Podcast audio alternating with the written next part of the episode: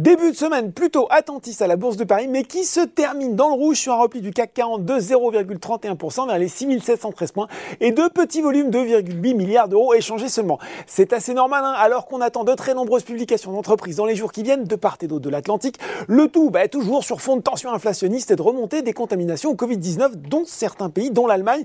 Outre-Atlantique à 17h45, c'est un peu la même ambiance sur le Dow Jones à plus 0,1% vers les 35 707 points, alors que le Nasdaq prend 0,5% vers les 15 166 points. À noter la hausse de 6% de Tesla, alors que Morgan Stanley a relevé son objectif de cours de 900, oui, à 1200 dollars. Et puis à noter aussi la chute de 12% de Pinterest. PayPal a indiqué ne pas être intéressé, en tout cas pas tout de suite, hein, par un rachat du réseau social. Et puis ce soir, Facebook sera le premier des GAFAM à publier ses comptes du troisième trimestre. Allez, un tour du côté des valeurs françaises et on retrouve Virbac en tête du SBF 101, le spécialiste du bien-être animal qui profite d'un relèvement d'objectif de cours de Jeffries de 405 euros à 480 euros. Jeffries qui maintient son conseil à l'achat et puis le titre décroche un nouveau record absolu en séance à 413 euros.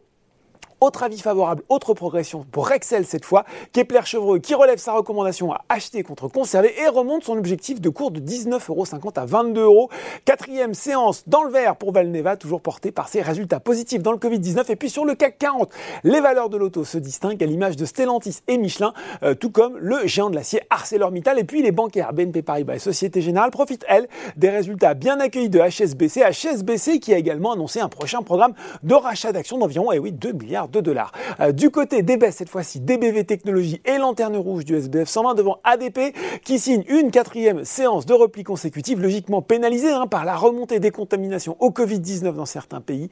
Neoen et McPhee Energy sont également sous pression, tout comme Safran et Worldline sur le CAC 40. Et puis, malheureusement à noter sur le SRD l'effondrement de 40% euh, d'Eritech après l'échec d'une étude de phase 3 de son candidat médicament Eriaspas dans le cancer du pancréas.